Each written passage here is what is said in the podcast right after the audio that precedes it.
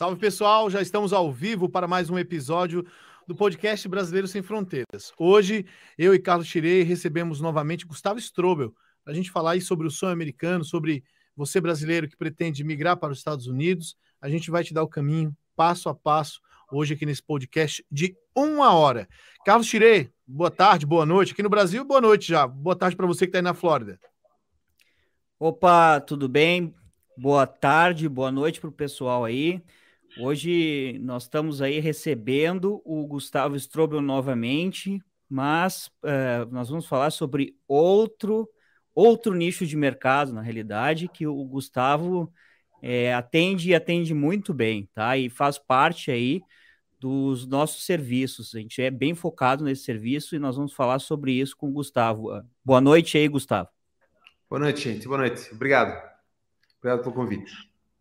Olha, a gente já teve com o Gustavo Strobel aqui falando sobre Portugal, né? E aquele episódio foi muito legal, muita gente comenta até hoje, porque muitos brasileiros é, é, estão se planejando para irem para Portugal ou estão né, vendo os trâmites. E hoje a gente vai falar sobre os Estados Unidos. Aquela oportunidade a gente falou que o Strobel também trabalha né, com, com imigração para os Estados Unidos.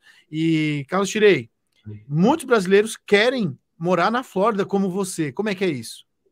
É, é bom, é, muita gente, né? Se fosse assim, pegar os brasileiros e perguntar a primeira coisa, primeiro lugar que eles querem morar, a maioria vai dizer Flórida, né? a maioria vai dizer é, Estados Unidos, mas é claro que a gente tem muitas opções uh, e, a, e, a, nossa empresa oferece muitas opções, tanto para o patrimônio da pessoa, para diversificar o patrimônio, como também para colocar sua residência fiscal ou migrar né, completamente com a sua família, morar em outro lugar.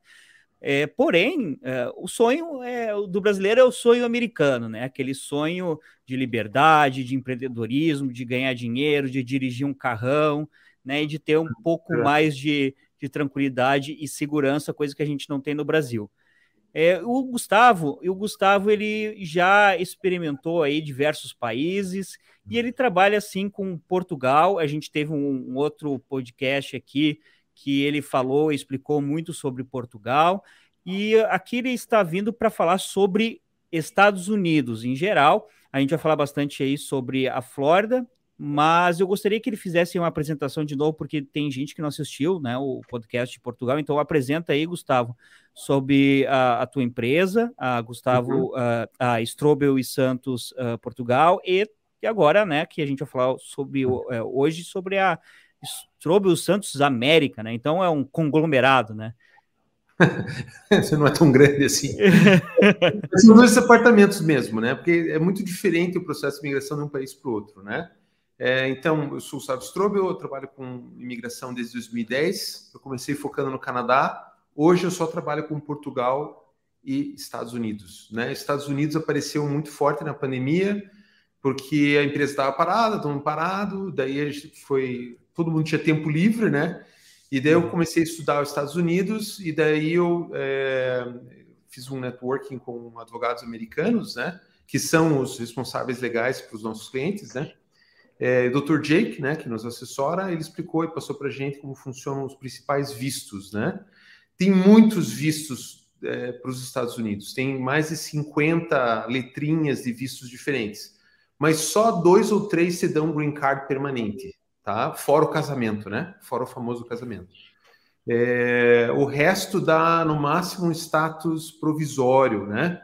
Então, por exemplo, se arranjar aquele EB3 que falam muito na internet, ah, conseguiu um emprego no McDonald's lá. Se o McDonald's fechasse, teu chefe te despedir, é, se a empresa falir, você tem que voltar para o Brasil. Se teu filho fizer 21 anos, ele tem que voltar para o Brasil também, nesses outros vistos, né? Então, acho que hoje vai poder falar é, dos principais vistos que dão green card permanente e que, embora seja complexo, seja é o, é o país onde todo mundo quer imigrar no mundo, né? Então, assim, não é que nem Portugal. Portugal é mais brasileiro, talvez russo, chinês, uh, angolano. Agora, Estados Unidos, os portugueses querem ir para os Estados Unidos. os europeus querem ir para os Estados Unidos. Tem canadenses, tem clientes. Os ingleses, né? Os ingleses, Pô, os franceses, os alemães. É, a gente está é, falando do, do mundo né? inteiro. Exatamente. Né? Então, assim, também assim, o volume, o volume dos serviços lá, o pagamento é um país mais caro para migrar, mas também os empregos ainda estão pagando bem nos Estados Unidos, né? Ao contrário da Europa, Brasil, né? E até mesmo o Canadá, sabe? Tem muito cliente meu canadense que reclama dos salários lá, né? Mas é isso, basicamente, no geral, né? Antes da gente começar aqui com o primeiro tópico, você que está nos assistindo aí pelo YouTube, se inscreva no canal, dá like, dá um likezinho, vai lá no sininho para você ter receber as notificações. A gente vai trazer muitos episódios durante todo esse ano, então para você não perder nada, vai clica no sininho aí, se inscreve no canal, dá like para a gente que isso aí dá um sinal de que você está gostando do nosso conteúdo. É, já manda as perguntas que daqui a pouco a gente vai começar o primeiro tópico. Daqui a pouco eu já faço as primeiras perguntas aí da galera que está participando aqui no nosso canal do YouTube. Primeiro tópico com você, Carlos Tirei. Então, pessoal, é, uma, é, é, é, muito complexo, é uma coisa sensacional, porque, assim, por muitos anos, é, nunca existiu esse negócio de imigração, tá? É, era simplesmente tu queria mudar para um país, você ia para um país, se registrava no porto lá e entrava. Isso acontecia no Brasil, nos Estados Unidos. Quem migrou para os Estados Unidos antes, sei lá, de 1940, 50, migrava e pronto, entrava. Mas depois as coisas foram né, complicando, porque imagina se os Estados Unidos abrissem hoje a, as fronteiras e dissessem: ah, nós queremos pessoal para migrar. Eu garanto que até os países europeus iam esvaziar. Né? Uhum. Por quê? Porque se você comparar a, a, migração, a organização em termos de migração dos Estados Unidos com outros países, e vocês estão vendo, vocês podem ver nas notícias o que acontece na Europa hoje em dia com refugiados, com migrantes uh, do Oriente Médio, etc., a dos Estados Unidos, na minha opinião, é a, a mais organizada do mundo, tá? É, é, é, é Procura-se pessoas mais qualificadas e, é claro, é, na minha opinião, eles deixam entrar algumas não tão qualificadas. Não é que é, eles não. É claro que passa algumas pessoas que eles não conseguem controlar, mas eu acho que deixam também entrar algumas pessoas que para trabalhar em outros uh, trabalhos que os americanos não querem tanto, mas o foco deles são pessoas que vão ajudar uh, o, o país né, uh, na sua totalidade. E, e, é tão incrível que os Estados Unidos ele não deixa nem os europeus né? Qualquer um, assim, por exemplo, um, um alemão, um inglês, até um, uma pessoa do, do Reino Unido, se quiser passar seis meses aqui ou um ano aqui, tem que tentar entrar um visto para o Green Card. Um canadense que quiser trabalhar nos Estados Unidos, ele vai ter que passar pela imigração também. Tem mais facilidades? Tem, mas vai ter que passar pela imigração como um brasileiro, e isso é incrível.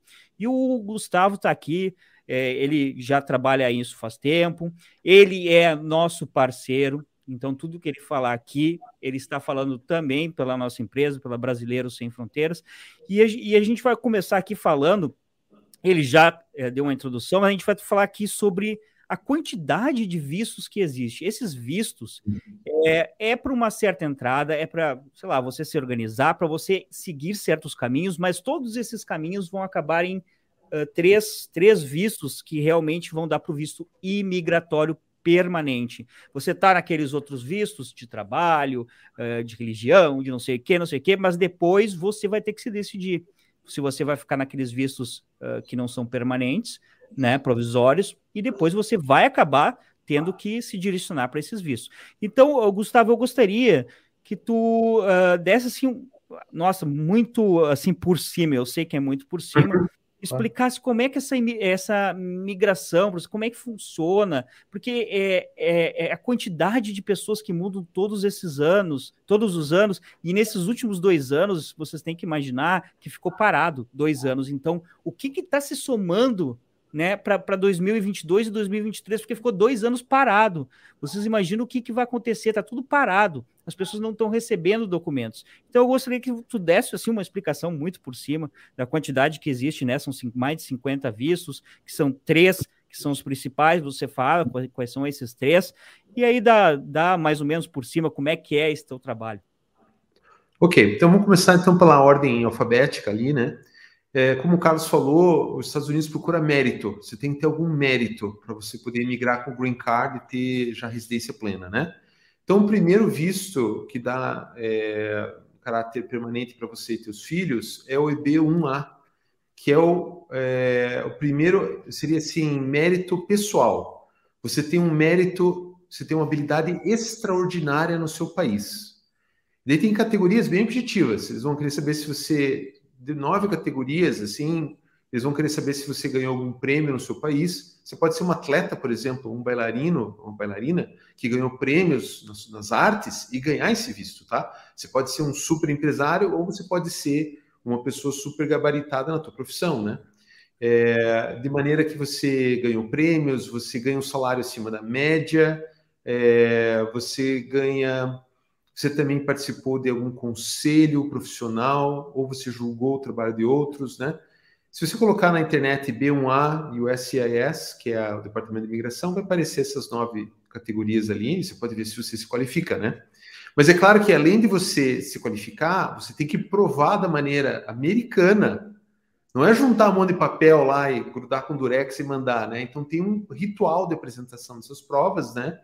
Daí se manda, você tem que imprimir e preparar no ritual do USCS, mandar para um endereço no Texas, e de seis a um ano e meio, mais ou menos, vem a tua resposta, né? Esse B1A você pode pagar uma taxinha extra de 2.500 dólares que eles te dizem em 15 dias se eles te querem. O EB1A permite isso, né? O próximo visto seria o EB2NW, né? Que o Carlos, inclusive, usou para entrar nos Estados Unidos, né? Que está dando o status dele legal no momento. O EB2NW é para quem não, não é tão extraordinário, mas seria um profissional acima da média, né? Você tem que ter um bacharelado ou você provar que você ganha, o seu salário está acima da média brasileira, você tem uns certificados, você é, tem cartas de recomendação de colegas da tua profissão. Isso faz com que você possa se habilitar para esse B2NW. De preferência, você deve ter bacharelado, uh, mas não é, não é mandatório. É melhor que você tenha bacharelado. Mas o principal que está pegando os brasileiros nisso aí são as três letrinhas N e W. Porque EB2 significa essa categoria de bacharelado, a categoria que a pessoa tem algum mérito por ter tido algum estudo. Todos os brasileiros que têm bacharel e cinco anos de, de, de experiência profissional se qualificam. Então, estamos falando o quê? Universo do quê? Uns 20, 30 milhões de brasileiros? Não sei, né? Muita gente tem bacharelado bacharel no Brasil, né? Mas isso significa que ele vai ganhar o green card? Não, porque o NW significa que você vai ter um projeto que está dentro das necessidades dos Estados Unidos. Você não precisa realizar esse projeto que nem o E2, que é um outro investimento, onde você abre uma lavanderia, abre um restaurante. Não, você não precisa abrir o um negócio, mas você tem que ter um projeto de um negócio, um projeto que vai ajudar os Estados Unidos numa área sensível de necessidade para os Estados Unidos. E é aí que aí que a coisa meio que descamba, porque algumas pessoas são aprovadas às vezes por sorte. A pessoa vai lá, coloca uma receita de bolo, faz uma carta falando é bem bem bacana, assim, falando que gostaria muito de ganhar o visto e às vezes lá um oficial vai lá e dá o visto, né? Só que isso na comunidade brasileira, assim, na minha opinião, minha percepção das coisas, né, é, abriu assim um mercado para os chamados coiotes de gravata. Você tem os coiotes da fronteira ali do México, tem os coiotes de gravata que estão ali esperando o migrante chegar lá e daí ele, ele fala assim, não eticamente, né? É, uhum. Deixando a ética completamente de lado, ele fala, ó, por 15 mil dólares, ou 20 mil, ou 5 mil, ou 30 mil, ou 40 mil dólares, eu consigo o green card para você, porque você se encaixa, você é elegível.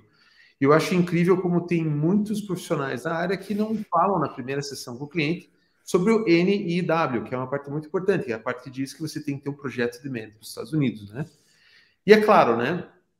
É, é, na, na, nas regras do visto está bem claro isso, né? Só que está em inglês, é um inglês acadêmico, então às vezes o sonho, o sonho do imigrante, né? O sonho de ir para a América e vencer na vida para o brasileiro, fala assim, não, se eu, se eu ganhar um green card, eu venci na vida, né? Então a gente entra meio com uma parte emocional nossa que não deixa a gente ver que não é tão simples assim, tá? A gente tem que ter um trabalho sério por trás. O ideal, é, adiantando já uma ficha importante desse visto, é você ter um. O ideal é você ter um perfil um pouco empreendedor para você fazer um networking nos Estados Unidos do teu projeto, para você juntar evidências no, no, no, no teu pedido, né? Isso ajuda muito. O que nos leva ao terceiro e último visto que dá green card nos Estados Unidos, que é o L1, que é o visto para donos de empresas de gerentes e donos de empresas estrangeiras. Pode ser um salão de beleza. Dr. Jake já conseguiu é, o L1 para dono de manicure, salão de manicure no Vietnã. Não precisa ser uma super empresa, mas você tem que preparar o pedido de um certo ritual, você tem que juntar muitas evidências que você é um empresário há um ano, pelo menos, no Brasil, ou no teu país de origem, e você está pleiteando um L1 para abrir uma filial nos Estados Unidos. E aí que a coisa também, aí que começa a fazer aquela coisa do, do chuncho, né? Então, mesmo o B2NW, muitas pessoas querem chunchar a coisa, querem inventar evidências, querem fabricar provas, né, de que eles são mais do que eles são. O L1 também tem muito disso. Eu diria que metade das sessões que o escritório faz sobre L1 é, são pessoas querendo dar um jeitinho para pegar o L1, só que não tem jeitinho, desde que o Trump virou presidente lá e fizeram um, um escrutínio nos candidatos do L1, perceberam que havia muita fraude. As pessoas fraudavam a existência de uma empresa para pegar o L1 e entrar nos Estados Unidos. É claro que esse L1, para ele se transformar num IB1C, que seria o Green Card permanente, é, o candidato ele tem que gerar, ficar um ano nos Estados Unidos, gerar um emprego na empresa, pelo menos, tem que agora gerar mais evidências. A gente tem que fazer uma coisa mais concreta para garantir esse Green Card. A mesma coisa o B2NW, você tem que gerar, gerar evidências concretas para você garantir teu visto. E o B1A não é muito diferente. Ah, o primeiro visto que eu falei, a diferença é que você tem que gerar provas do teu mérito pessoal, o EB2NW você tem que gerar provas do teu mérito, do teu projeto dos Estados Unidos, e o L1 você tem que gerar provas da tua empresa de verdade. Pronto. é isso. Não tem muito o que falar disso além de casar com, com uh, um cidadão americano, né? Isso é um, são os únicos caminhos hoje em dia. É, muito legal você falar de, do primeiro visto ali, porque aqui no Brasil há muitos profissionais que possuem mérito, né? Pessoas na, na área médica, sei lá, na, na, construção civil, arquitetos, artistas e tal, e nem todo mundo sabe dessa possibilidade. Então, o Brasileiro Sem Fronteiras, junto com a Strobel, vão te ajudar a conseguir esse visto. É, muitas pessoas é, não vão buscar informação porque acham que é muito burocrático, acham que é impossível e tal, mas se você quer realmente, chegou a hora de você procurar Brasileiros Sem Fronteiras. A gente tem um site que é consulta.brasileirosemfronteiras.com e aí você marca uma, uma consultoria com o Carlos Tirei e aí ele vai te explicar tudo de como é que funciona. É uma grande oportunidade para você que é profissional, que tem reconhecimento aqui no Brasil, para você que atua muito bem na sua área, seja dentista, seja é, médico, seja engenheiro, é, é a hora de você pegar esse visto para morar nos Estados Unidos. Eu queria complementar e fazer uma pergunta seguinte. Necessariamente essas pessoas que vão pleitear esse visto precisam falar inglês. Essa é uma ótima pergunta, Almi. Não precisa falar inglês. Os Estados Unidos é o único país do mundo que não exige fluência no idioma para você migrar, talvez pela origem deles, né? É, como é que é o dizer deles, né? Veio a nós, os necessitados, os, os famintos, né? Então, é, é, um, é, um, é um paradoxo, que por um lado a Constituição deles mantém abertas as fronteiras, por outro lado, eles têm para a sobrevivência daquele país, eles têm que filtrar bem a fronteira, porque senão acaba o país em 15 dias. É, um dia eu fiz uma brincadeira, eu saí é, pela quadra ah, na minha cidade natal no Brasil, perguntando se, se, se, as pessoas que eu cruzava queriam morar no Brasil, no, nos Estados Unidos, se gostaria de ter o green card para os Estados Unidos, todas falaram, todas as pessoas que eu encontrei na quadra ali, mais de 30 pessoas falaram assim, mas, mas como, é que, como é que eu consigo? Então, ou seja, se eles abrirem essas fronteiras, vira bagunça, vira que nem aquelas fotos lá do, da ponte lá dos, dos haitianos, coitados, né? claro, é, é, triste, é uma situação é, social difícil, é, mas é, é complicado também, né? Então, é para o país, né? Então, eles têm que filtrar. Mas você não precisa falar inglês fluentemente. Inclusive, você pode levar um intérprete na entrevista no consulado, na etapa final, né?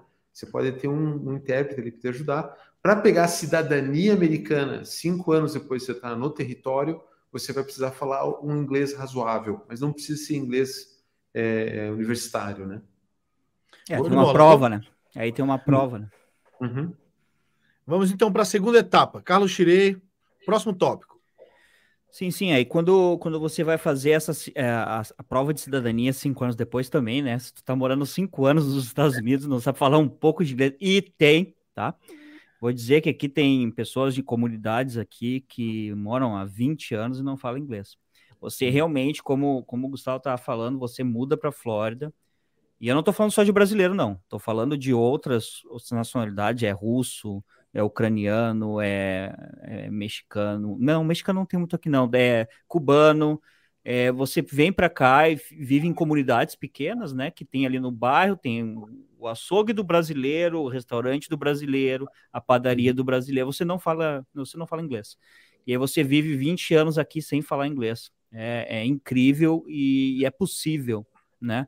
E é, a Flórida toda... Uhum. Isso, isso aí é uma coisa que aqui no Brasil, exemplo, o cara morando no Brasil, não falar inglês, não estudar inglês, deveria, mas se não falar, tudo bem. Agora, o cara se mudar para os Estados Unidos e continuar falando o idioma do seu país de origem, aí é muita preguiça, pô. Pois é, mas é possível. É possível. Uh, ele, ele vai ter alguns problemas só em fazer contratos e comprar um carro, fazer um financiamento, sendo que a maioria desses lugares já tem todos os contratos em espanhol, né?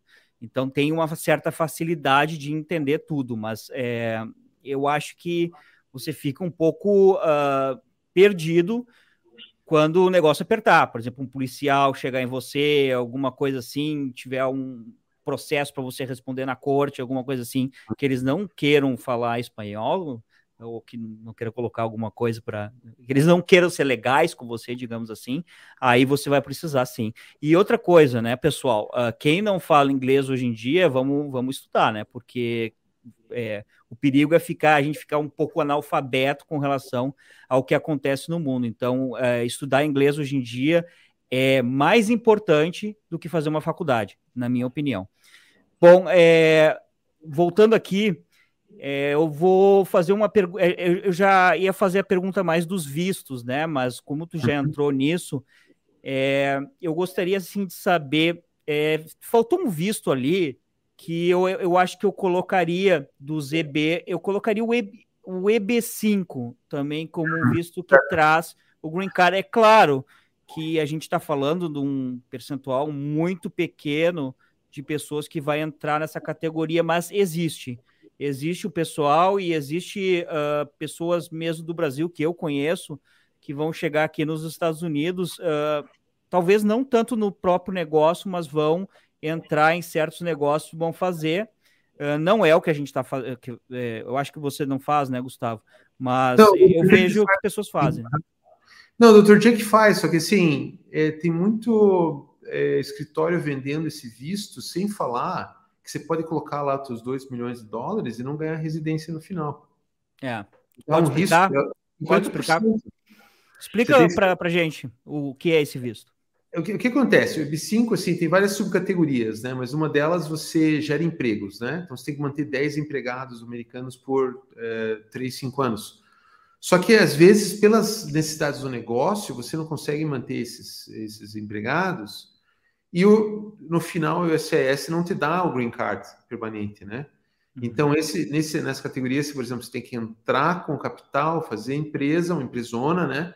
10 funcionários, olha, o funcionário americano ganha 3 mil dólares por mês, no mínimo. Um salário baixo nos Estados Unidos, 3 mil dólares, né? Então, você tem que ter muita bala na agulha e, às vezes, hoje em dia, com a, a era digital, você não consegue manter uma empresa com 10 funcionários e nem precisa, né? Então, se uh, os oficiais, no final do teu curso de 3, 5 anos, acharem que você não atingiu certos, é, certos, é, certas métricas, você colocou é, 2 milhões de dólares, às vezes, nos Estados Unidos e não e saiu de mão abanando.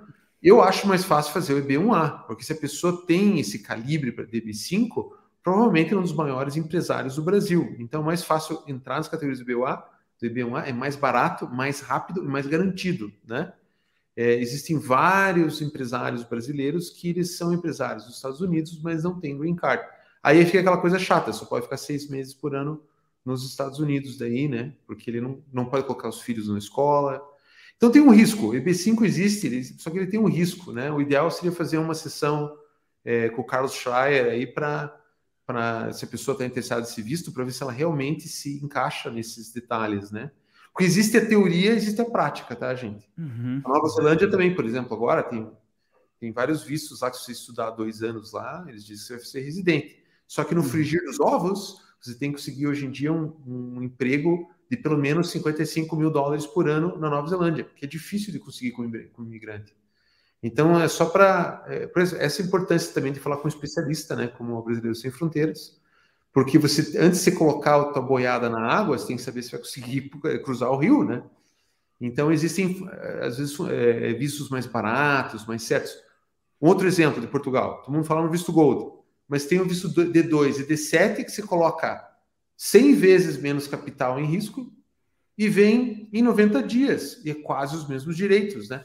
Então, sempre vale a pena falar com o especialista, né, para evitar perder. É, antes até do, do especialista, tem que ter um filtro, né? Claro. Porque uma coisa que é engraçada, que acontece, e eu já vi várias vezes, são esses grandes empresários que tu falou, acharem, vi, virem para cá com um sonho americano, tá? Não de ganhar a vida, porque os caras já, te, já ganharam a vida. Hum. Mas os caras vêm para cá, ganham o green card e devolvem o green card. Isso acontece muito. Por quê? Porque o cara, o cara ele não, ele não conhece a legislação uh, em termos uh, de, de residência fiscal. Ele Isso. não conhece, ele não conhece, ele sai do Brasil pagando um X de impostos e ele vem aqui porque ele, ele ganha no Brasil e passa a. Ele está pagando imposto no Brasil, ele chega aqui, ganha green card, ele está pagando imposto no Brasil e nos Estados é. Unidos. Ele começa a comprar vários investimentos aqui, bem feliz, né? Comprar casa, comprar isso, comprar aquilo. Quando ele vê que ele ganhou o green card, ele diz assim: caramba, cara, é, só, só para morar aqui eu tenho que fazer isso, isso. Nem sempre é a melhor solução o cara morar nos Estados Unidos.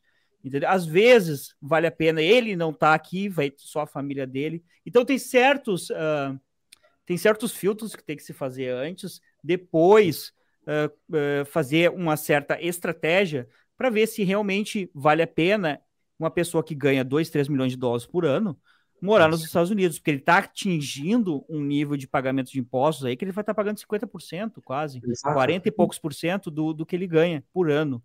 Então, tem que ser feito. Uh, tem, Existem estratégias, né? Para fazer uh, com que ele tenha uma vida boa também, mas não necessariamente na Flórida, entendeu? Ou a sua família dele da Flórida e ele não, entendeu? Claro. Ele, pode, ele pode permanecer quatro meses por ano na Flórida. Então, existe é, certas uh, estratégias para a gente é, analisar antes do cara se atirar direto na Flórida, né, Almi? É aquela coisa que a gente fala, né, cara? Tem o bônus, mas também tem um ônus, né? É, é, por isso que a gente reforça aqui, e, e hoje recebendo o Gustavo Strobel, a necessidade de você é, entender em qual perfil se enquadra o seu possível visto, como é que vai ser essa sua mudança de residência fiscal, porque todo mundo, como a gente falou no início do podcast, todo mundo quer ir para os Estados Unidos, todo mundo quer. E aí, quando chega a conta, quando o tio Sam começa a cobrar impostos, você está disposto? Então, é obrigado é, é, entender isso, e eu gosto muito de falar com, com o Strobel, Shirei, porque o, o Strobel dá na lata. Ele não, não tem churumelas, não tem, não tem, não tem papo na língua, ele fala a verdade, porque a gente percebe que o, que o perfil de, do, do, do, do Strobel não é aquele o, o, coiote de gravata. Ele não quer é. isso. Ele quer... Não vai rolar, né? Não vai rolar. Não vai rolar a pessoa. Do lado do cristão não me permite. É. Não, é sério, mas é sério, porque sim, o imigrante, assim, eu já tendo sido um imigrante também, né? A gente tá. Quando você vai mudar de país, você está muito vulnerável. Você coloca os sonhos, você coloca todo o dinheiro da tua vida, às vezes, num processo, né?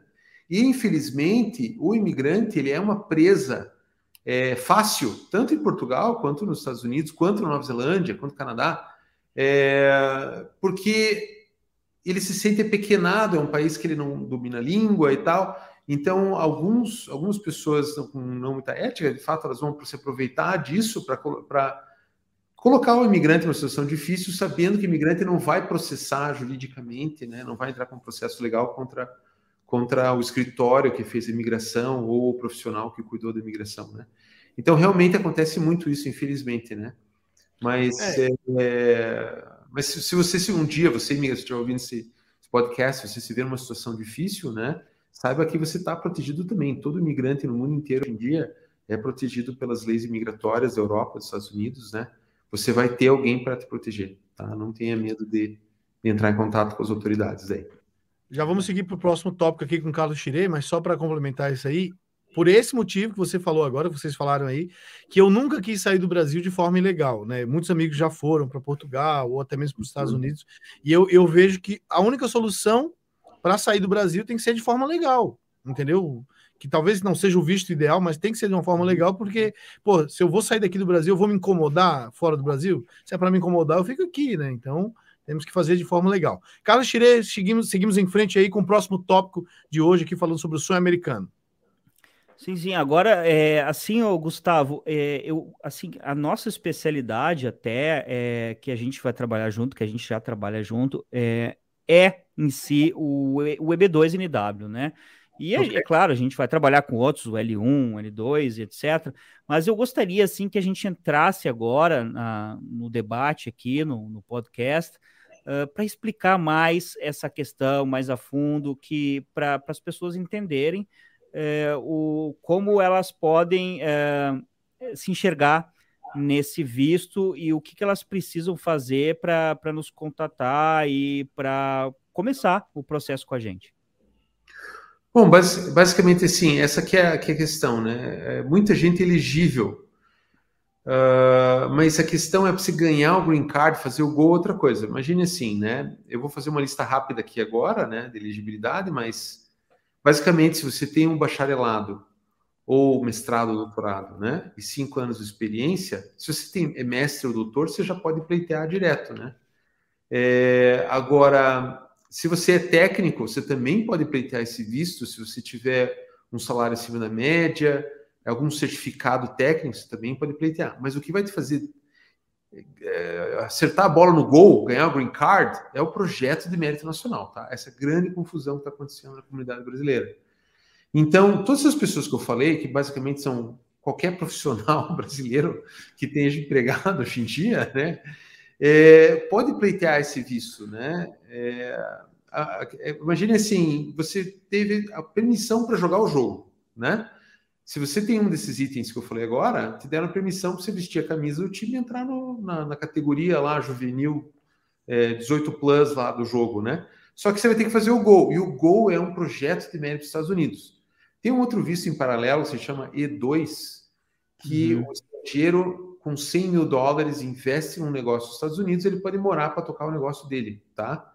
Isso existe, não é aplicável para brasileiros, é só para países que têm acordos comerciais, né? Por exemplo, Portugal também não, não, não tem, mas é italianos podem aplicar pelo I2, só que é um visto provisório, né? Nesse visto, você tem um plano de negócios e você investe 100 mil dólares e faz acontecer e você ganha o I2, beleza. O IB2NW é um pouco diferente. Não adianta só você ter um projeto de um negócio, né, é, ter uma, uma ideia de um, por exemplo, uma escola de profissionais. Não, não é isso. Você tem que pensar numa coisa é aí que é melhor achar, procurar um profissional para ajudar a te direcionar dentro do mérito nacional dos Estados Unidos, né? São algumas áreas de carência que não basta só dizer também, alguns outros escritórios falam assim, ah, estão precisando de, de faxineiro, então se você é faxineiro, você vai ganhar green uhum. card. Uhum. Se fosse tão fácil assim, né? Já teria eliminado todas as vagas de faxineiro dos Estados Unidos em três meses, né? Então, é, a elegibilidade, basicamente, você tem que ter um certificado técnico e uh, algum destaque na tua profissão ou um bacharelado. Isso, né? Uhum. E de resto, aí, procurar um, um, o Carlos aí para fazer um, uma sessão inicial para ver se se enquadra mais na questão daí do projeto de mérito nacional, né? É, que mais? É um visto caro, as taxas são 700 dólares, demora para processar, o último, a última aprovação aqui do escritório demorou um ano para processar, normal, né? Para Estados Unidos até é rápido, um ano, né? É, e você, claro, você vai ter vários valores né, de vários escritórios. Ele tem escritórios que pedem de 6 mil dólares até é, 15 mil dólares né, para esse visto, né? Porque dá muito trabalho também, né? É, são muitas páginas, os, os, pedidos chegam a ter 400 páginas, né? Então é um pouco complexo, né?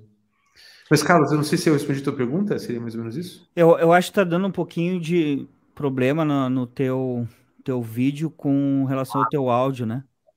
Ah, tá dando um, um lagging. É. Não, agora, agora voltou. Tá Voltou? Voltei sim. Ó, eu, eu, eu, queria fazer uma pergunta assim, bem, de, bem inocente aqui. Uhum. Eu, sou radiali, eu sou radialista no Brasil, sou apresentador, radialista, estou há 18 anos na profissão. Eu consigo certo. provar um mérito para conseguir um visto para os Estados Unidos? Em termos de mérito pessoal, você teria que entrar pela habilidade excepcional, né? Você teria que é, provar que você ganha acima da média dos radialistas no Brasil. Isso é fácil, tá? É, normalmente, assim, qualquer pessoa com algum, alguma experiência profissional ganha acima da média do Google, né? Se eu jogar média salarial no Google, você aparece ali, você já prova isso. A questão é, se não é uma área de bacharelado, a gente teria que colocar é, mais ênfase no teu mérito nacional, ou seja, o teu negócio vai precisar de mais evidências. Então, até diria, o ideal seria você tocar o negócio um pouco, tocar o projeto dos Estados Unidos um pouco, para gerar evidências para daí pleitear o IB2NW. Tá? Não, é, não é teu mérito pessoal daí, Almi, entendeu? Entendi. É o mérito do teu projeto. E o que os americanos estão falando sobre o projeto, é aí que a porca torce o rabo. É. Ninguém que fala isso nas, nas sessões de migração, normalmente o pessoal não fala disso porque eles querem fechar um contrato, né? Uhum. Então, é. É que são duas, duas coisas que são dif bem diferentes e o pessoal que tenta vender isso só fala do mérito pessoal. O pessoal diz assim: ah, é, vem, chega aqui, se tu é um bom radialista, eu te consigo o green card. É bem assim que vem. E, no, e na realidade, tu precisa de um, de um. Almi, tu precisa de um projeto, de um business plan, tá? E esse business plan é, não pode ser o que tu escolher, entendeu? Tipo assim, ah, eu quero montar uma rádio nos Estados Unidos. Não, entendeu? É, tem que ser algo que os Estados Unidos está precisando e eles querem como interesse nacional deles. Então, o que, que acontece? O escritório que é especializado nisso, ele sabe quais são os interesses dos Estados Unidos e vai te dizer, ó, esse projeto teu dá e esse projeto teu não dá. Exato. Entendeu? Se uhum. der, aí se encaixa com o teu mérito pessoal e o mérito né, do projeto, aí sim, fechou. Aí tu vai. Se não, a gente nem começa. A gente vai te dizer, não, cara, primeiro tu ajeita o teu lado pessoal e com o lado do projeto, depois a gente entra. O que que acontece com esses, esses sacanas aí? Eles pegam o teu dinheiro e vão. Aí tu é negado, ele diz assim, vamos de novo? Aí tu tem que pagar de novo. Aí tu fica indo. Porque tu pode sempre ficar tentando, né? E ele fica te pescando, pescando, pescando teu dinheiro. E aí vai. Até que tu diz, ah, tá, tudo bem. Ou tu troca de advogado. Entendeu? Porque as pessoas não desistem de vir para cá. Elas tentam, tentam, tentam até não, não poder mais.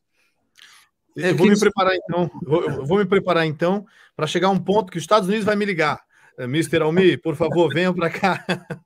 É, é, se você pensar assim, não é, não pense no que é, os Estados Unidos têm para dar para mim, mas o que eu posso dar para os Estados Unidos se você começar a pensar nisso, é, do que você pode ajudar os Estados Unidos, tem que usar um pouco de criatividade e tem que ser um pouco empreendedor, tá? A verdade é essa, tem que empreender um pouquinho, você não precisa ser o Elon Musk, mas você precisa empreender um pouquinho, né? Vale lembrar também que se você tem um PhD, se você é um acadêmico, você tem vários trabalhos publicados, você pode entrar para a linha de pesquisador científico.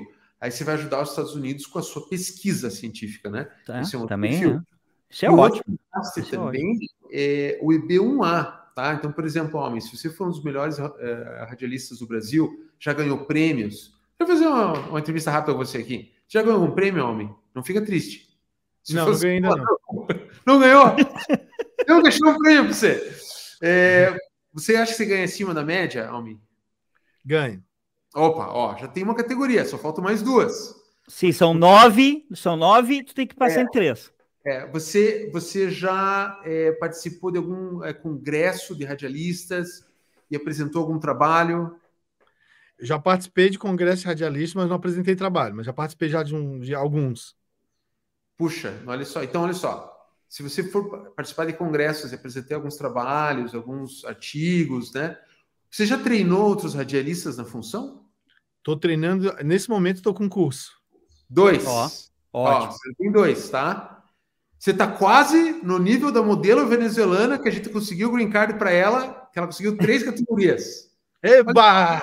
Modelo venezuelana, né? Então, vou até me ajeitar aqui, porque agora eu tô. Mas, não é tão difícil também quando as pessoas estão pintando, mas ele tem que ter evidências, né? Então, assim, o que a gente teria que ver mais para você, Almi? Talvez é, publicar algum artigo científico, escrever um livro sobre o radialismo, por exemplo, né? É, você já está treinando pessoas da sua profissão. É, participar de algum tipo de, de, exibição de radialismo no Brasil, de comunicação, né? apresentar alguns projetos. Você está tá percebendo? Não é tão difícil assim, Sim. só que a gente tem que achar provas. E é claro que o oficial, se a gente não ter, ter provas meio é, fracas, né? evidências fracas, ele, é, o oficial pode chegar e falar assim: ah, você não me convenceu. Né? Eles têm que tentar de novo. Essa modelo venezuelana, ela, ela pleiteou em três categorias apenas o oficial não achou forte o suficiente o terceiro pedido dela.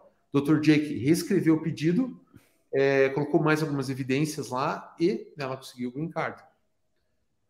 Então, o que eu assim, percebo é, é, é, é, possível ser construído isso, né? É, às vezes, por exemplo. Por sim. A futuro, sim. Por exemplo, se você agora, agora você sabe disso, Almi, você for atrás e participar de congressos, legitimamente, com certeza, sim. não tem problema nenhum. Né? Show de bola.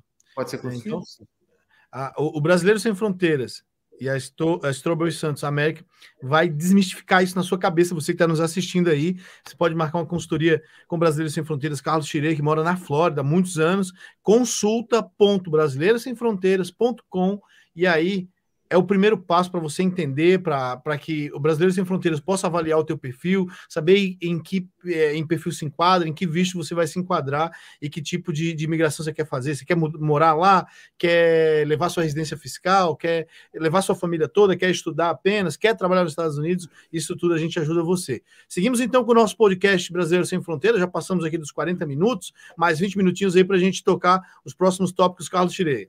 Uhum. Então, né, a gente estava até falando do, da questão aí do, do E1 e E2, né? O E1 e E2 são vistos que não são imigratórios, não, não são migratórios, né? São uhum. vistos que você pode optar, tá? Se você tem uma outra cidadania. A gente também uh, faz um planejamento de você conseguir outras cidadanias, né? Você sabe que a gente fala aí da, da teoria das bandeiras, de conseguir outras cidadanias. Muito do pessoal do Rio Grande do Sul tem aí uh, a, a, facilidade de conseguir a cidadania por, por descendência do, de italiano, né? Que é, é uma das mais fáceis, se tu, tu for ver, né? Existe também a possibilidade de conseguir a de português, né? E uhum. só que a de português não te dá o E1, não, não, não tem esse tratado com os Estados Unidos, mas por exemplo, os italianos, os, uh, os alemães, os uh, até chileno, o paraguaio, o argentino, diversos, diversos outros países têm uh, esse tratado, ou, se, ou o E1 ou o E2 são tratados de comércio que você vai entrar com um visto nos Estados Unidos, ele é sempre renovado, tá? E você pode abrir um negócio e sim ficar vivendo nos Estados Unidos sem green card. Você não vai ter green card, você não vai ser cidadão, você vai pagar todos os impostos, você não consegue fugir disso, infelizmente. Mas você fica vivendo nos Estados Unidos, é uma outra opção. Por isso que eu estou dizendo, já veio pessoas uh, perguntar para mim: ah, eu quero o green card, eu quero mudar para os Estados Unidos, eu quero o green card. E a pessoa tinha cidadania italiana, entendeu? Então ela tem uma outra opção, entendeu? Então a, a pessoa às vezes vem querendo o EB2, mas ela tem uma empresa que ela pode abrir uma filial aqui e ela pode se transferir com o gerente, né? Com o L1. Ela também pode fazer o EB2? Pode. Ela também pode, às vezes, fazer o EB1? Também pode. Ela pode fazer o E1, E2? Também pode, dependendo. Então, existe diversos tipos de caminhos, né? Tem que se analisar uh, o cônjuge da pessoa? Também tem que se analisar o cônjuge da pessoa né? Porque um puxa o outro, não é mesmo, Gustavo? O que, que tu pode dizer disso? Olha, na verdade, não precisa, o cônjuge não, é, não precisa avaliar, não. Tem o aplicante principal. Agora, é claro, se o cônjuge cometeu crimes, né, e tem uma ficha... Não, não, não, não, não foi isso que eu falei. Eu, eu, falei que tu pode fazer estratégia através do cônjuge, né? Dependendo do qual que tem. É, é. Se você fosse cônjuge, né? Que daí é. agrega toda a família, né? E, sim, sim, filhos até 21 é. anos, né? Uhum. Uhum, uhum. É isso mesmo. Olha, nós estamos aqui no Brasileiro Sem Fronteiras, o podcast que traz para você aqui informações sobre questões migratórias, sobre investimentos no, em outros países. É, esse ano a gente vai ter muito mais episódios, então para você não perder nada, se inscreva aí no nosso canal, dá um clique no sininho aí, pode mandar sua pergunta aí no YouTube, que a gente vai fazer as perguntas aqui hoje, recebendo Gustavo Strobel. Ele está aqui nos esclarecendo que é possível é, imigrar para os Estados Unidos de forma legal e, de certa forma, até não tão burocrática, né? Alguns requisitos que você precisa seguir aí, mas o mais importante é procurar um especialista para não cair aí no golpe, que eu já vou aqui considerar é, é, o nome desse golpe, que é os, os coiotes de gravata. É, você, você acha, Strobel, que você acha que o fato de ter muitos brasileiros ilegais nos Estados Unidos, e, e hoje provavelmente tem algum brasileiro tentando entrar ilegal nos Estados Unidos, seja é, via aérea, indo como turista, hum. ficando para morar, ou seja via México, pelo deserto ali, você acha que é, essa questão dos brasileiros que migram ilegalmente para os Estados Unidos dificulta que os Estados Unidos é, pratiquem uma política mais abranda, mais, mais tranquila na questão dos brasileiros lá? Eu não sei se só os brasileiros, mas o mundo inteiro, né? Desde... É, o mundo inteiro, né? Todo, sim, sim, sem dúvida, porque se eles baixarem a guarda, é, eles vão ter problemas sérios aí de, sociais, né? É, se todo mundo lembra das imagens dos haitianos, né, debaixo da ponte lá, eram talvez sim. 200, 300 pessoas que não tinham como comer, como morar, né? Então, assim, é, multiplica aquilo por 100, né, ou por mil, então eles têm que fazer aquilo para organizar um pouco né, o país deles, né? Mas uma coisa que eu queria comentar aqui, aproveitar, que as pessoas não sabem, é que o brasileiro pode ser empresário nos Estados Unidos sem ter nenhum visto, tendo apenas o passaporte, não precisa nem ter o visto americano, ele pode abrir uma empresa online e pode organizar uma empresa e começar a faturar dentro do terreno do Tio Sam, comprar, vender serviços, etc., né? Ele não uhum. pode estar em, fisicamente, trabalhando fisicamente em solo americano ainda, mas ele pode contratar pessoas ou vender serviços online. Claro que terá que pagar seus impostos de acordo com o estado, principalmente que ele for abrir sua empresa, né? É, e é claro também que à medida que ele vai é, empreendendo nos Estados Unidos, isso pode ser evidências para fazer um visto melhor, né? Para tanto o EB2NW ou até mesmo L1, isso pode ajudar a te dar o green card mais tarde, né? É, é, claro que o B1, B2, que é o visto de turismo negócios, né, facilita, você pode entrar e fazer negócios lá dentro, né? Mas o uhum. brasileiro tem que saber que fazer negócios não é trabalhar. Fazer negócio é, né? é, fazer business. É falar assim: ah, vamos uhum. comprar esse, esse hotel, vou renovar o hotel, mas você não vai você pintar as paredes lá e tirar um pouco do lucro da empresa para pagar suas contas. Não, você tem que. O lucro da empresa tem que ser enviado para o Brasil daí para você, né? Você tem que contratar pessoas, né? Mas é, já é um bom começo, né? Uma, uma, liberdade que poucos brasileiros conhecem, que eles podem ser empresários é, nos Estados Unidos. Dá para abrir uma empresa em 24 horas lá. É muito fácil, na verdade, é muito rápido. É, eu estava até falando esses dias com, com o Carlos Tirei sobre isso, né? Que a gente sonha e imagina várias situações. Abrir uma empresa no ramo de turismo em Miami, na sua opinião, se a gente não está falando disso aqui hoje, é sobre vistos e tal, mas com certeza tem alguém que está nos assistindo agora ou que vai assistir esse podcast que já pensou em abrir um negócio nos Estados Unidos. É, assim, de forma rápida. É muito burocrático? Não, é muito rápido. É tudo muito rápido, né? É, você vai ter que abrir um CNPJ daí, né? Tem, é, é, as empresas dos Estados Unidos você tem o contrato social separado do CNPJ. Só tem que garantir que você abriu o, o CNPJ também para estrangeiro, né? É, é, seria, é bom você ter o B2 se for fazer um negócio físico, porque você vai ter que ir até a Flórida, contratar pessoas lá, você fica lá três semanas, quatro semanas treinando o pessoal ou estudando o mercado, e claro, você vai seguir as regras do teu visto, depois de seis meses você vai voltar para o Brasil, ou vai pedir para estender teu visto, ficar mais seis meses. Você vai ter que ter muito cuidado para não tirar nenhum fundo dessa empresa para uma conta pessoal tua nos Estados Unidos, que você já começa a sair, é, começa a entrar em, fora do padrão do visto, né? Mas, é, sim, é, é muito mais fácil do que parece. Só que, é claro, é um mercado competitivo, todo mundo lá sabe empreender. Lá, até o cara que carrega mala no aeroporto, ele se vê como empreendedor. O americano é diferente, tudo é empreendedorismo para ele, né? Então, acho que só isso que o brasileiro tem que ter em mente, que é um mercado bem competitivo. Se for fazer algo online, tipo dropshipping, às vezes, ou import-export, ele não precisa ir para os Estados Unidos, pode fazer tudo da casa dele no Brasil, né? Uhum. Isso é uma, uma, possibilidade que até 10 anos atrás a gente não imaginava, né? Mas hoje é bem possível, né? Beleza, então, vamos para o nosso próximo tópico, já encaminhando aqui para o final do nosso podcast, faltando mais 10 minutos aí, Carlos Tirei com você. Uhum. Antes até de entrar no, no, próximo tópico, eu só queria fazer um comentário de que a gente faz essa consultoria, tá? Se a pessoa quer abrir uma conta bancária nos Estados Unidos, abrir uma empresa, é, começar a colocar o pezinho aqui nos Estados Unidos, mas continuar vivendo em outro país ou no Brasil, nós fazemos todo, toda essa consultoria. Então, consulta.brasileirosemfronteiras.com, você faz a, a, a, nossa triagem, né, o nosso a nossa primeira consulta, depois você vai falar com os melhores profissionais do mercado, seja advogado é, tributarista, advogado de imigração, contadores, etc. A gente vai conseguir colocar o seu uh, sonho, o seu plano de negócio em ação. Bom, uh, assim para terminar, então, uh, Gustavo, eu até assim gostaria de conversar mais a respeito do, do que está acontecendo na, na imigração, porque é, muita coisa muda, por exemplo, tendo, uhum. por exemplo, uma pandemia, né? Que, uhum. assim, se você for ver, uh, até vistos estão atrasados, né? Eu uhum. sei que muita gente está querendo tirar o visto, visto de viagem, para vir para os Estados Unidos e não está tá, tá atrasado, está seis, oito meses atrasado. Uh, pessoas que estão querendo receber os documentos aqui nos Estados Unidos está um ano atrasado.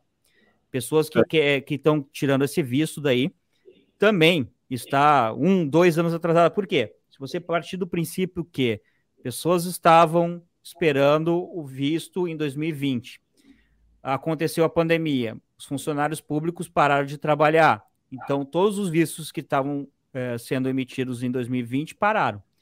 Depois foi para 2021, parou também. Então, tudo uhum. isso está somando para 2022. Os de 2022 também estão aí parado. A gente está com uma, uma, onda aqui na pandemia também da Omicron.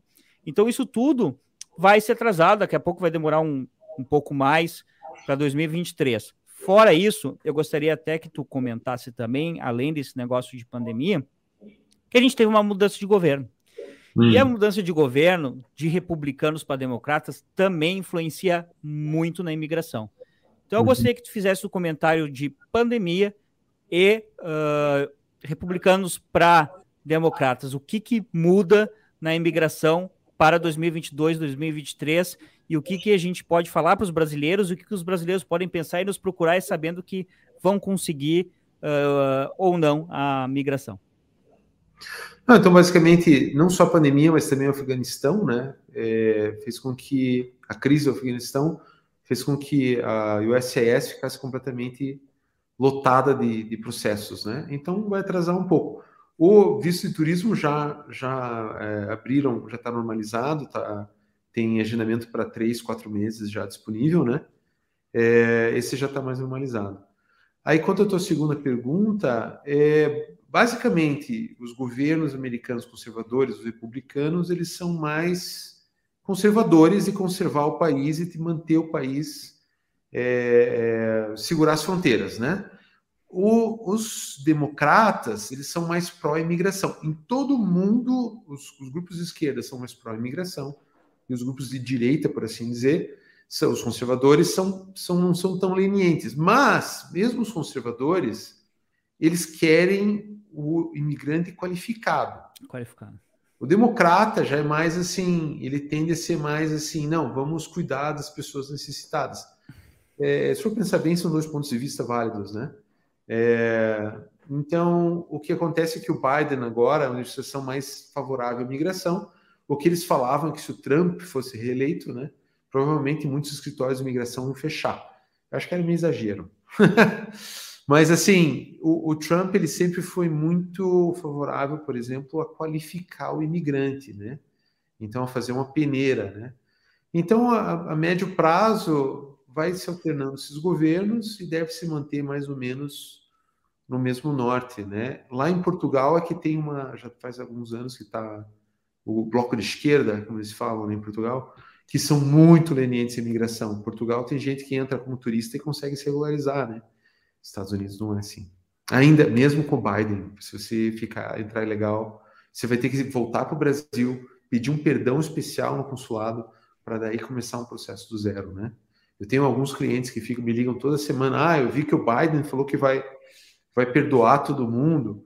São ideias políticas muito bonitas, mas tem que passar para o Congresso, para o Senado. É que aconteceu uma vez, né? Aconteceu no. Foi o. Qual presidente foi? Foi o Clinton. Ah, o Clinton, Clinton, o Clinton perdoou, fez um, eu acho que foi em 92, 90 e alguma coisa. Ele deu green card para todo mundo, cara. Todo mundo que estava com essa pendência ganhou green card naquela época. Então, hum. por isso que fica nessa lenga-lenga de querer, entendeu? E, e, eles são mais, eu, eu acredito que eles são mais assim a favor da imigração por causa do voto, né? Eles hum. querem que esses imigrantes se tornem uh, depois uh, cidadãos, para que quem ajudou eles, né, ganhe o voto. A, eu acho que a minha opinião é essa, né? É possível. Sim. É possível. Mas né? que bom, que bom que tomara que eles liberem, liberem mais, porque a gente está aqui justamente para ajudar os brasileiros que querem querem imigrar e não não dificultar, né? Tipo, aqui no Brasil a gente vive também essa mudança de o governo de esquerda, agora o governo de direita. Agora o ano que vem ninguém sabe o que vai acontecer. O que a gente sabe é que a economia está um caos, que a moeda nossa não tem valor nenhum praticamente, que está tudo caro nesse país e que aqui você tem uma possibilidade de migrar para um outro país de forma segura, de forma legal e com especialistas que vão te ajudar. Por isso você pode acessar consulta.brasileirosemfronteira.com para fazer esse processo de forma legal. Né? Carlos Chire, vamos encaminhar aqui para o final. Aqui mais alguma pergunta para o Strobel? Eu gostaria que o nosso parceiro aí, o Gustavo Strobel, fizesse aí as considerações finais. Foi muito bom uh, mais um podcast com ele. Vai ser convidado novamente se tiver se tiver saco aí para chegar aí conversar com a gente de novo. Vamos convidar de novo, Gustavo, é, para a gente falar mais a respeito da, de, de, das mudanças de imigração, de visto, etc. Mas assim durante o ano, né? Mas é, faça aí as tuas considerações finais. É, muito obrigado tá, pela tua participação e até a próxima, né? Bacana. Não, eu só queria comentar que os Estados Unidos têm esses vistos pouco, poucos pouco conhecidos, né, que são mais fáceis do que parecem, mas eles são mais criteriosos do que parecem também ao mesmo tempo. Se você tiver as provas, as evidências, né, acho que foi legal fazer aquela simulação com a Alme aqui, que é uma coisa que você também pode, pode ir atrás e fazer acontecer, né? É, ou seja, você não precisa ser o Elon Musk, você não precisa ter ganho um prêmio Pulitzer, um prêmio Nobel, mas se você tiver um pouco de organização com a documentação, você pode pleitear um green card, sem dúvida. Ele, uhum. ele é possível, né? E é isso aí. E, e, e, obrigado também pela oportunidade, né? E é sempre bom falar com vocês. Muito obrigado. Oh, o que é bom de falar com vocês, cara, é que vocês falam de uma forma é, fácil de entender e vocês ainda me convencem. Agora eu já estou achando que eu vou, eu vou, eu vou mudar para os Estados Unidos. Ah, e eu vou chegar lá e é, é, o, o tio Sam vai estar me esperando no aeroporto. Mr. Almi, welcome. Ah. ai, é, ai, tem, que construir, é mérito, lembra? Estados Unidos é mérito. Você tem que construir uma coisa real, né? É. Eu tive clientes que já pagaram para serem entrevistados. Isso não é o caminho americano, isso é o caminho do jeitinho, né? é, pagaram para participar, ganhar prêmios ou coisa assim, já vi isso acontecer, né? Mas assim, o ideal é assim, se você realmente entender o visto e você se dedicar à tua carreira profissional, você pode se tornar elegível realmente para o IB1A, né? Que é um visto que é mais fácil de aprovar de todos os outros. Acho que é o mais fácil de aprovar. É só juntar. O, o, o, o critério assim da beleza, assim, olhando para mim, assim, tu acha que eles vão levar em consideração a minha se você participar, se você falar que você é modelo, se participar de algumas. É, como é que chama? Uns desfiles de moda, Almin, eu acho que daí você pode entrar junto com a. Não, cara. Vai ser o terceiro é. ponto. Porque um dos pontos do B1A é se você participou de é, exibições, né? De, é, artistic showcases, né? Uhum demandam isso também. É, tem, tem, um outro, tem uma outra coisa que eu não falei, mas é que assim, existem algumas matérias aqui no Brasil, como G1.com, Terra, hum. é, é, falando sobre mim. Isso, isso contribui é, ah, é, ser conhecido? Sim. sim. Se você apareceu no G1, se o teu nome foi citado em. Claro que sim. Você tem três pontos aí, tá? Só que o ideal é se marcar uma consulta com brasileiros sem fronteiras para você ver se realmente é elegível. Tá? Então, porque às vezes assim, fazer o filtro, fazer o filtro, tem que ter certeza. Porque como é um, é um, é um montante, é um capital alto, né? É só a taxa de, do, do visto é 600 dólares. O ideal é você se preparar bem antes de é, é, fazer o pedido, ter certeza, o máximo de certeza possível do sucesso, né? É. é okay? Muito bom. Bom, gente, então a gente vamos ficar por aqui. Mais alguma coisa a acrescentar, Carlos Firei? Não, é isso aí. Muito obrigado a todos e até a próxima. Gente, Legal. obrigado. Se inscreva, se inscreva no nosso canal aí, ó. Marca o sininho, segue a gente, dá like. Você pode seguir também nas redes, nas redes sociais, Brasileiros Sem Fronteiras, no Instagram, para você ficar sabendo tudo que está acontecendo. E fique ligado que domingo que vem tem mais um episódio para a gente falar sobre imigração, sobre brasileiros que querem sair do país, que querem morar fora daqui. Um abraço, tudo de bom, fiquem com Deus e até a próxima.